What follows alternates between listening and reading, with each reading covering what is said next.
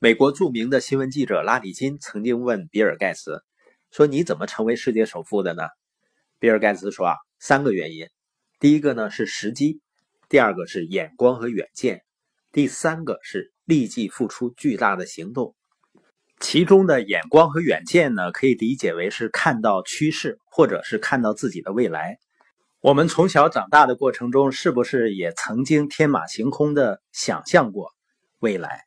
甚至呢，有的时候还会跟别人描述过，但绝大多数人事实上对自己的未来并没有一个清晰和直观的认识。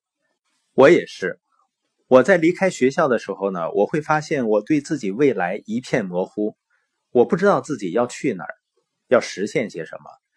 当然呢，我非常清楚的知道自己不想要的是什么。未来这个东西呢，好像是在我们基本感知能力之外。反正五官肯定是不够用的，因为我们不可能直接用眼睛看到未来，也不可能听到未来，也不可能摸到未来、闻到未来或者尝到未来。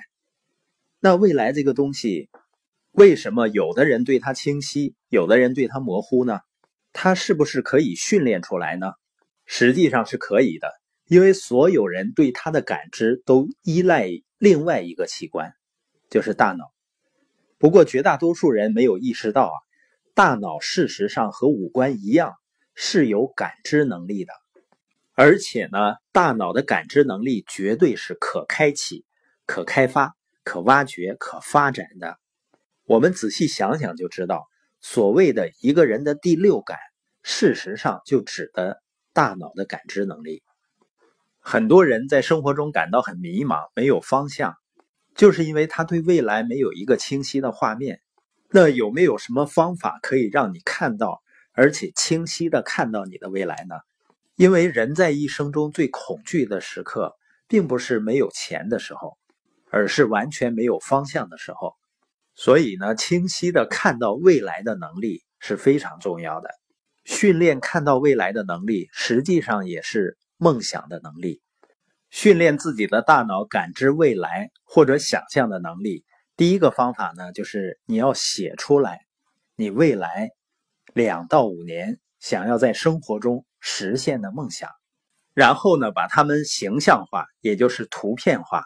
比如有的书友说啊，他想去意大利的佛罗伦萨，那就要找出一些图片，你要看到自己财务自由以后，在那座城市漫步的时光。